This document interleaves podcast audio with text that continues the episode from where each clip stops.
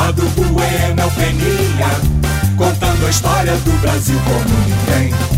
No podcast do canal Buenas Ideias, não vai cair no Enem.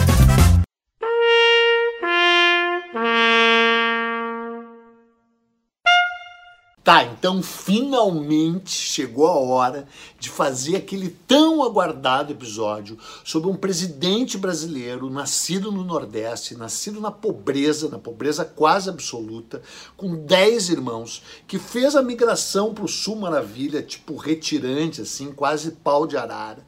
Chegou no Sudeste, fez carreira, virou um líder, sempre ligado na Ipioca né? Desde, desde de, de, de sempre ligado na Ipioca. Aí virou presidente, estabilizou o país que estava lá na maior confusão, fez um governo muito, muito, muito elogiado pelo povo, bastante elogiado pela elite também, embora fosse um governo bastante tumultuoso e tumultuado, um governo contraditório, e aí uh, ameaçou, poderia ter uh, permanecido para sempre no poder se quisesse, porque tinha articulado o apoio de várias instituições brasileiras, mas daí preferiu se retirar. Mesmo assim, lançou um culto de personalidade, um grande culto à sua própria personalidade, que teve eco, que encontrou apoio, especialmente nas camadas populares. E aí, ainda ligadaço na ipioca, saiu momentaneamente da vida política. Já sabe quem é, né? Aham, uhum, como tu é maldoso e, acima de tudo, como tu não conhece a história do teu país. Evidentemente que eu estou falando do Marechal Floriano Peixoto. O Marechal Floriano Peixoto, o consolidador da República, o homem da República da Espada, o homem que botou esse país nos eixos, o homem que botou esse país nos trilhos, o homem que, inclusive, para fazer isso, teve apoio dos Estados Unidos, que tu não sabe. Então, tu que não sabe nada, vem aqui saber, vem aqui saber a história do Marechal de Ferro. Não floreia, não floreia. O Floriano não foi esfinge, mas lançou o canto da sereia. O Eduardo Bueno é um poeta. O canto da sereia. Exatamente. Porque o Floriano Peixoto passou para a história como uma esfinge. Alguns, alguns historiadores dizem que ele era um homem misterioso, que não dava a entender como agiria, as suas ações eram sempre um mistério. Né? Mas não, não, não, não, não, cara. Ele é o cara do canto da sereia do autoritarismo, do totalitarismo, da ditadura militar e muitas vezes fingiu que não era ditador, embora tenha dito claramente antes que era a favor da ditadura militar. Né? E pá, caíram no, cano, no canto e no, e no conto do Floriano. Então vem saber a história desde o início. O Floriano Peixoto nasceu em 30 de abril de 1839, em Ipioca, Ipioca, nas Alagoas, né, filho realmente de uma família muito pobre. Os pais dele tinham 10 filhos, ele era o, sei lá, o décimo irmão, e aí ele foi dado, foi dado para um tio Uh, que tinha mais condições, que era coroné, não, mas não era coroné, coroné, era coronel mesmo do exército, e levou o garoto para o Rio de Janeiro. Ele chega no Rio de Janeiro em 1856, com 16 anos de idade, vai para a escola pública, em seguida vai para a escola militar. E se forma na escola militar, se forma como segundo tenente. Segundo tenente é uma chinelagem, uma chinelagem tão grande, tão grande que é abaixo de capitão. E tu sabe que capitão já é uma chinelagem total. Mais chinelo que capitão, só capitão expulso do exército, né?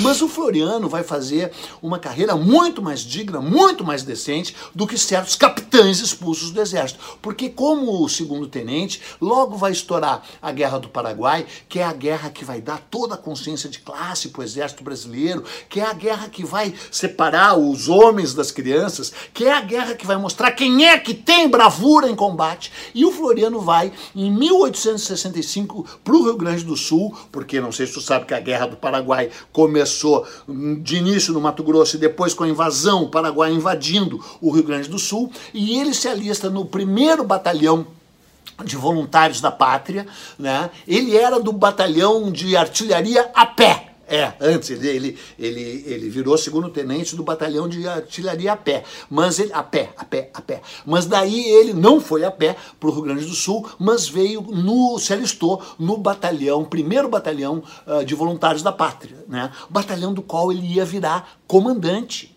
comandante, porque ele vai para o fronte no Paraguai, ele participa das maiores batalhas da Guerra do Paraguai, da Batalha de Tuiuti, que é a maior batalha jamais travada na América do Sul, né? uma batalha fragorosa. Depois participa da Batalha de Tororó, depois participa da batalha, participa depois participa da Batalha de Lomas Valentinas e da Batalha de Angostura. Ou seja, é um cara com realmente Uh, uh, um militar, um combatente. É um cara que tem uma trajetória militar e que jamais seria expulso do exército.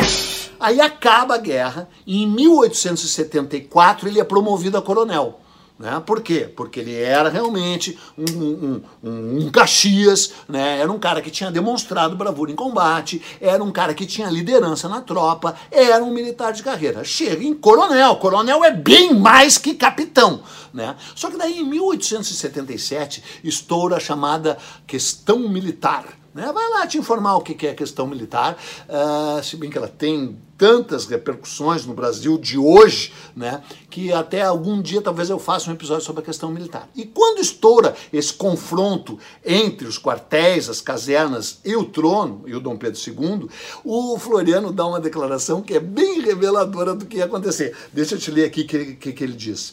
Esse confronto bem revela exuberantemente a podridão que vai por esse nosso pobre país e a necessidade de uma ditadura militar para expurgá-la. Ah, é, é. Vai pro parcão, vai pro parcão com faixa, intervenção militar já. E logo em seguida, pouco depois, ele declara: Eu, como um liberal, sim, porque ele era ligado ao Partido Liberal, aquele tio padrasto dele que o havia adotado tinha ligações com o Partido Liberal, ele declara: Eu, como um liberal, não posso querer o governo da espada para o meu país, mas não há quem desconheça que ela bem saberia purificar o sangue do corpo social, que, como o nosso, está corrompido. Sabe, esses caras assim, como se não houvesse corrupção no exército, como se não houvesse corrupção em vários eh, setores da sociedade e que não é nunca uma ditadura militar que vai resolver. Mas, pelo menos, ainda estavam experimentando. O Brasil ainda não tinha tido uma ditadura militar até então. E justamente por essas ligações de, do Floriano com Uh, o Partido Liberal, ele é feito uh, governador, uh, presidente da província do Mato Grosso. Na época que o Mato Grosso não era um lugar horroroso, ainda cheio de maruns, que nem hoje, sabe? Não era, esse, não era essa coisa aí que é o Mato Grosso de hoje, né? Com essas sojas transgênicas, com essa devastação total do meio ambiente, com esses ruralistas e com esses maruns soltos por lá, né? Mas já era um lugar tumultuado, porque ele assume lá em 1884 como comandante de armas e presidente da província, por indicação do Partido Liberal. E tu sabe o que, que ele faz? Ele dá todo o apoio possível aos coronéis da erva mate. Algum dia eu vou ter que fazer um episódio sobre erva mate aqui, né? E sobre esses coronéis da erva mate no sul do Mato Grosso, no oeste do Paraná, que é uma história trágica. E combate duramente os índios que estavam atacando Cuiabá. Sim, em 1884 ainda tinha ataque de índio no Brasil. É que tu não sabe nada, mas eu eu vou fazer um episódio algum dia sobre os Paiaguá, né, que depois iam ser chamados de avacanoeiros, os chamados piratas do Rio Paraguai, sobre os Caiapó, né, sobre os Murá, eh, índios que estavam atacando Cuiabá e que o, o, o Floriano os ataca e aí com as mãos sujas de sangue pode voltar para o Rio de Janeiro, onde vai começar a se vincular lentamente, embora lentamente, ao golpe militar de 1889, realizando seu sonho de uma ditadura militar. Ele não é o, o, o dos golpistas mais efervescentes, né, que são, evidentemente, como tu sabe, o Benjamin Constant, principalmente, e o Deodoro, que depois é cooptado, mas ele era uma figura importante, porque ele tinha ascendência na tropa, ele era um tarimbeiro, tarimbeiro, vai ver lá o que é tarimbeiro, já te expliquei dez vezes. Ele não era dos científicos, ele não era do CPOR, né? Ele era um militar de carreira na tropa, começou como recruta, ascendeu a coronel por seus próprios méritos, né? Tipo Deodoro. E aí, no dia 15 de novembro de 1889, ele está uh, no quartel, aonde tinha, no Campo de Santana, no Ministério do Exército, o atual Ministério do Exército, o quartel-general na época, para onde tinha se dirigido o, o, o primeiro-ministro, o chefe do gabinete de ministros, o Visconde de Ouro Preto, né, já inquietado com aquela movimentação golpista. Porque dias antes, dias antes disso, ele, Floriano, tinha procurado o, o Visconde de Ouro Preto e dito para ele a seguinte frase: Olha que coisa maravilhosa. A essa altura, Vossa Excelência já deve ter ouvido falar que tramam algo por aí. Não dê ouvidos, confie na lealdade dos chefes militares que estão atentos. ele disse isso.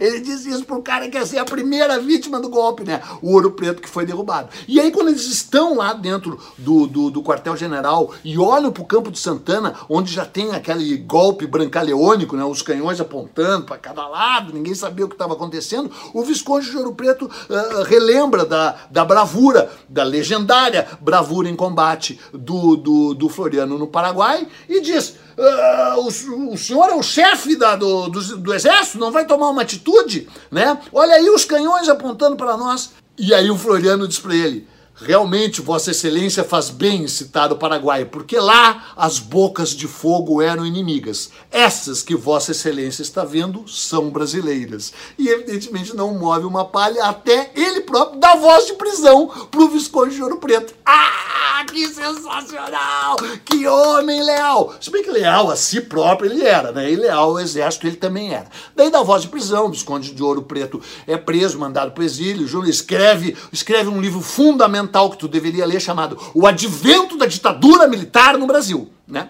Mas a ditadura militar no Brasil vai, vai nascer com um parto a fórceps todo errado, que tu já viu nos dois episódios que eu fiz sobre o Deodoro. Se não viu, vai lá ver para aprender alguma coisa, para aprender o que, que é Milico no poder. E aí o Milico toma o poder, no caso, o governo provisório, né, do qual o Floriano faz parte como ministro, ministro da guerra, né, de início era o Benjamin Constant, e aí o Benjamin Constant é jogado para fora, assume o Floriano, que já estava desde o início no ministério, né? E aí no dia 25 de fevereiro de 1891 tem a primeira eleição do governo republicano, uma eleição indireta feita no, pelo Congresso, eu já te contei. E aí é uma maravilha, porque o Deodoro é eleito presidente com 129 votos, né? E o Floriano é eleito vice-presidente da outra chapa, da outra chapa, não eram vinculados os votos, com 155 votos, portanto 26 votos a mais do que o Deodoro. E o melhor de tudo é que quando o Deodoro é anunciado e sobe para discursar na tribuna, uh, uh, uh, é vaiado, e o Floriano sobe para anunciado como vice-presidente e é aclamado, aclamado. E nesse momento ele se torna claramente o herdeiro presuntivo do trono, né? Opa, opa, opa, do trono não, do, da presidência, né? É óbvio, é óbvio que tinha ali uma linha sucessória golpista. E aí o Deodoro só faz lambança, só faz lambança, só faz lambança e resolve renunciar em 23 de novembro de 1891, né? Ah, com nove meses de governo, né, porque a Constituição dizia que se o, presidente não cumprisse metade do mandato, novas eleições deveriam ser convocadas. E ele odiava, estava odiando o Floriano, não ia passar a bola para o Floriano, o Floriano não ia poder concorrer. Só que daí o Floriano toma posse, né, inconstitucionalmente, como já te falei milhões de vezes, porque o artigo 42 da Constituição, recém-aprovada, tinha sido aprovada em fevereiro de 1891, já é conspurcada com a posse ilegal, inconstitucional do Floriano. E aí o Floriano vai se tornar o quê? Vai se tornar o consolidador da República, vai se tornar o marechal de ferro, vai se tornar o, o, o, o cara que instaura de vez a República da Espada. Aquela espada que ele tinha mencionado antes, que ia purgar a corrupção do Império. Mas não o faria sem um monte de turbulências, evidentemente, porque já em abril de 1892 é lançado o, o Manifesto dos 13 Generais. 13 generais se opõem a ele. Né? E o que, que ele faz? O que, que ele faz? Ele destitui esses 13 generais, promove os seus aliados no lugar. Ele faz um expurgo no exército né? e manda prender os caras. E o Rui Barbosa entra com, com um habeas corpus para libertar os caras. E daí tu sabe o que, que o Deodoro, sabe o que, que o Floriano diz? Tu sabe o que, que o Floriano diz? O Floriano diz o seguinte: ah, os ministros do Supremo Tribunal Federal darão um habeas corpus libertando os caras que eu mandei prender. Gostaria de saber quem dará um habeas corpus para eles depois que eu mandar prendê-los. Ou seja, um escroto, um escroto daqueles ditadores que afrontam o STF. O STF tem problemas? Tem. O STF sempre teve problemas? Sempre. Mas sem a lei, sem o STF, sem as decisões legais, qualquer país é um lixo, um lixo. E tu sabe que esse país, se não é um lixo, imita direitinho. Tanto é que tá cheio de estátua, cheio de estátua ao Floriano aí. E a minha família aqui em Porto Alegre morava na rua Marechal Floriano. Então, se tu quer derrubar estátuas, tu quer mudar nome de rua, então tu muda o nome do Marechal Floriano. De qualquer forma, o nome que realmente tem que mudar é o nome repugnante, desprezível chamado uh, Florianópolis. Por quê? Porque estouraram uma série de rebeliões, dentre elas a revolta da Armada, porque assim que ele destituiu esses, esses uh, generais, né, estoura a segunda revolta da Armada. A primeira foi uma piada, foi para fazer o Deodoro uh, renunciar. A segunda foi gravíssima. A segunda foi gravíssima. A Marinha, a Armada, que sempre fora imperial, sempre fora ligado, a, a ligado ao Império, muito mais do que o Exército, se levanta, cerca o Rio de Janeiro, bombardeia eventualmente o Rio de Janeiro, né? E aí o Floriano recebe ajuda do cruzador Detroit, americano. É, os, os, os americanos sempre sempre intervindo no Brasil, estavam totalmente a favor da consolidação do do governo do, do, do Floriano uh, Guanabara. O Saldanha da Gama, que é o líder da. um dos líderes da, da revolta, vai com seus navios para Santa Catarina, se unem lá com os rebeldes da Revolução Federalista de 1893, da qual na tua ignorância não sabe nada. Um dia eu vou ter que fazer um episódio, porque é a, a Revolução da Degola, é a maior guerra civil da história do Brasil. É uma guerra totalmente louca entre maragatos e chimangos, né, travada em torno do Júlio de Castilhos e do Gaspar Silveira Martins, que tu também não sabe nem quem são. E aí o Floriano apoia o Júlio de Castilhos, que era um, um ditador, né, o pai dos nossos ditadores, o cara que inventou a ditadura no Brasil, é, é, é o Júlio de Castilhos, e aí vencem a, a, a batalha em Florianópolis, e daí, em outubro de 1894, né? Finalmente, é, é, o, o, as tropas legalistas, as tropas republicanas vencem os rebeldes é, na ilha de Santa Catarina, na verdade na ilha de Enhatomirim, né? ainda vou fazer um episódio sobre isso. Né? E aí, cara, o coronel Moreira César, um epilético escroto, fuzila, fuzila sumariamente, sem julgamento, todos os rebeldes. E aí, de punição aos rebeldes de Santa Catarina, bota o nome da cidade do desterro de Florianópolis. Florianópolis! E aí esses catarinenses boiola, esses catarinenses frouxo, ainda continuam chamando aquela cidade de Florianópolis. É inacreditável. É só porque não conhecem a sua história. É só porque não sabem o que aconteceu. Porque é um absurdo, foi uma punição. Florianópolis é uma punição. E os caras não mudam o nome ainda. Mais de 100 anos depois, 130 anos depois, continua se chamando Florianópolis. Com o sangue dos desses caras que foram mortos uh, sem julgamento, fervilhando ainda.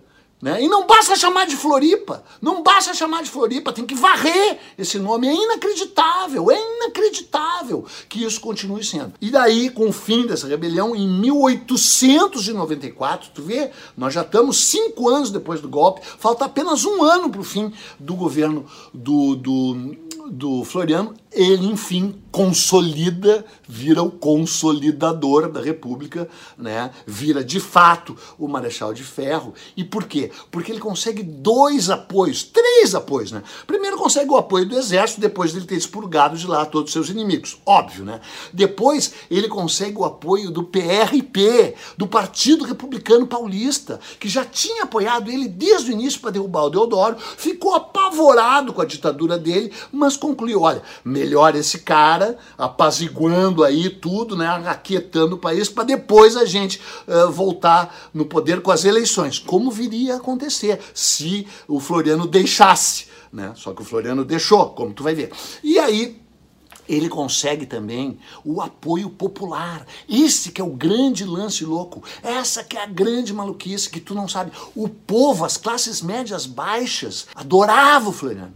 Porque, embora tivesse o apoio do PRP, né, dos cafeicultores paulistas, dos caras que iam instaurar a República dos Fazendeiros, a República do Café com Leite, né, ele nunca botou em prática os projetos desses cafeicultores. Pelo contrário, ele queria um governo industrialista, ele queria um governo em prol das classes médias e baixas, ele queria um governo de apoio ao trabalhador, ele queria um governo popular, e não era um governo democrático, não era um, um, governo liberal, mas era um governo de apoio ao povo. E o povo amava ele. O povo amava ele. Tanto é que, sabe essa história de Santinho? O Santinho da política? O Santinho da política, os primeiros que surgiram foram com a efígie do Floriano. O povo, os chamados jacobinos, né? Que eram os caras mais inquietos, que eram os caras que seriam assim de esquerda, né? Tanto é que jacobino é tipo de esquerda, né? E eles distribuíam esses, esses, esses santinhos e aí que vem esse culto de personalidade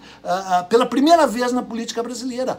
Culto de personalidade a um presidente pela primeira vez na história do Brasil. É o Floriano Peixoto, um ditador, um cara que era contra o STF, que era a favor da ditadura, que era porque, né? Esse povo gosta de ter um pai protetor. É isso aí. E aí, depois dos fuzilamentos lá, né? Falta só um mês para o fim do governo dele né?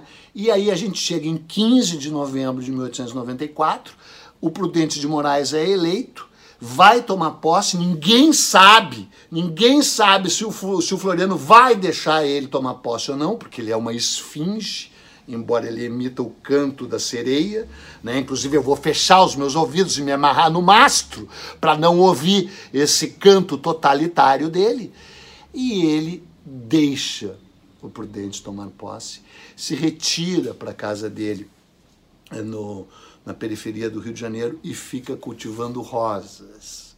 E você sabe, as rosas não falam, as rosas apenas exalam o perfume que roubam de algum lugar, não é de mim. Né?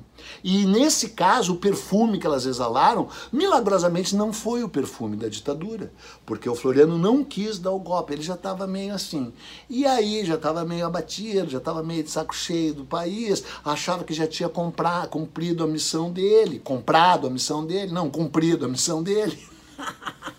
e aí lança um, um, um, texto lá, um testamento político dele, dizendo: me chamam de consolidador da República, mas os verdadeiros consolidadores da República são a Guarda Nacional, a, a Mocidade Republicana, o Partido Republicano, o glorioso Exército Nacional. Eu apenas fiz, eh, como sempre fiz a minha vida inteira, cumprir ordens. E morre morre em 29 de junho de 1895, seis meses depois de deixar o poder. Né? E morre de quê? De cirrose hepática. Porque quem nasceu em Ipioca sempre continua ligado a Ipioca, né? Realmente gostava de um trago, o Marechal seguiu bebendo, morreu. Quando ele morreu, há um enterro gigantesco, o povo se levanta e o, as tentativas de golpe, de desestabilização do governo de Prudente de Moraes, depois do governo do Campos Salles, vão continuar, porque o povo, camadas populares do povo, queriam a volta da espada para purgar os, os pecados e a corrupção do país. Ou seja, meu chapa, pelo amor de Deus, esse é o país que tu vive. E tu vive e continua vivendo nele porque tu não sabe nada. Tu não sabe nada, tu tinha que saber. Mas agora eu tô aqui generosamente te explicando e agora eu vou me embora. Tchau.